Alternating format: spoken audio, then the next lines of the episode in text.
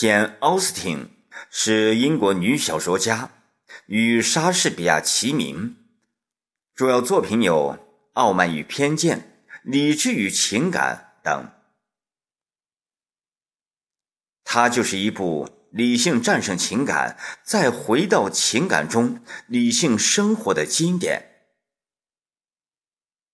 汤姆·勒弗洛伊娶了大家闺秀，坐上了爱尔兰最高法院的首席法官的宝座。汤姆·勒弗洛伊给女儿起名简。多年后，他与侄子重复着说。我是多么爱简·奥斯汀！我是多么爱简·奥斯汀啊！失恋使人坠入深谷，却能生出坚硬的翅膀，凌空飞翔。认识汤姆·勒弗洛伊一年后，简·奥斯汀完成代表作《傲慢与偏见》。是的。爱情是风，四季吹送着回忆。汤姆·勒弗洛伊对于简·奥斯汀说过：“你会成为作家。”这一句话就是春风，令简·奥斯汀笔下百花盛开，一生春色满园。本世纪从简·奥斯汀哥哥爱德华的老房子里。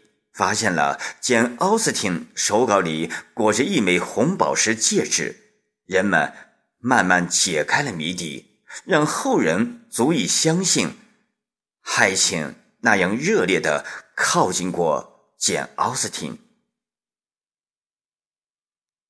两人一见倾心，心灵相吸，喷发出炙热的烈焰。但是阿什福德拘谨含蓄。不急于表达，还离别的那样仓促，因为他有门当户对的婚约。才两百多年前的英国，未婚夫与有妇之夫没什么两样。最好的爱情就是懂得，就是帮助成长。这种失而复得的爱情，令人目眩神迷。欣喜若狂，祝福他接过戒指吧。然而，一场风暴把阿什福德父亲投资航海的船只全部吹翻。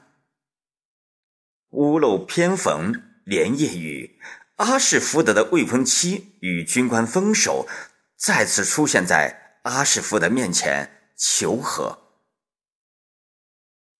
阿什福德更是坚定，于是决定私奔。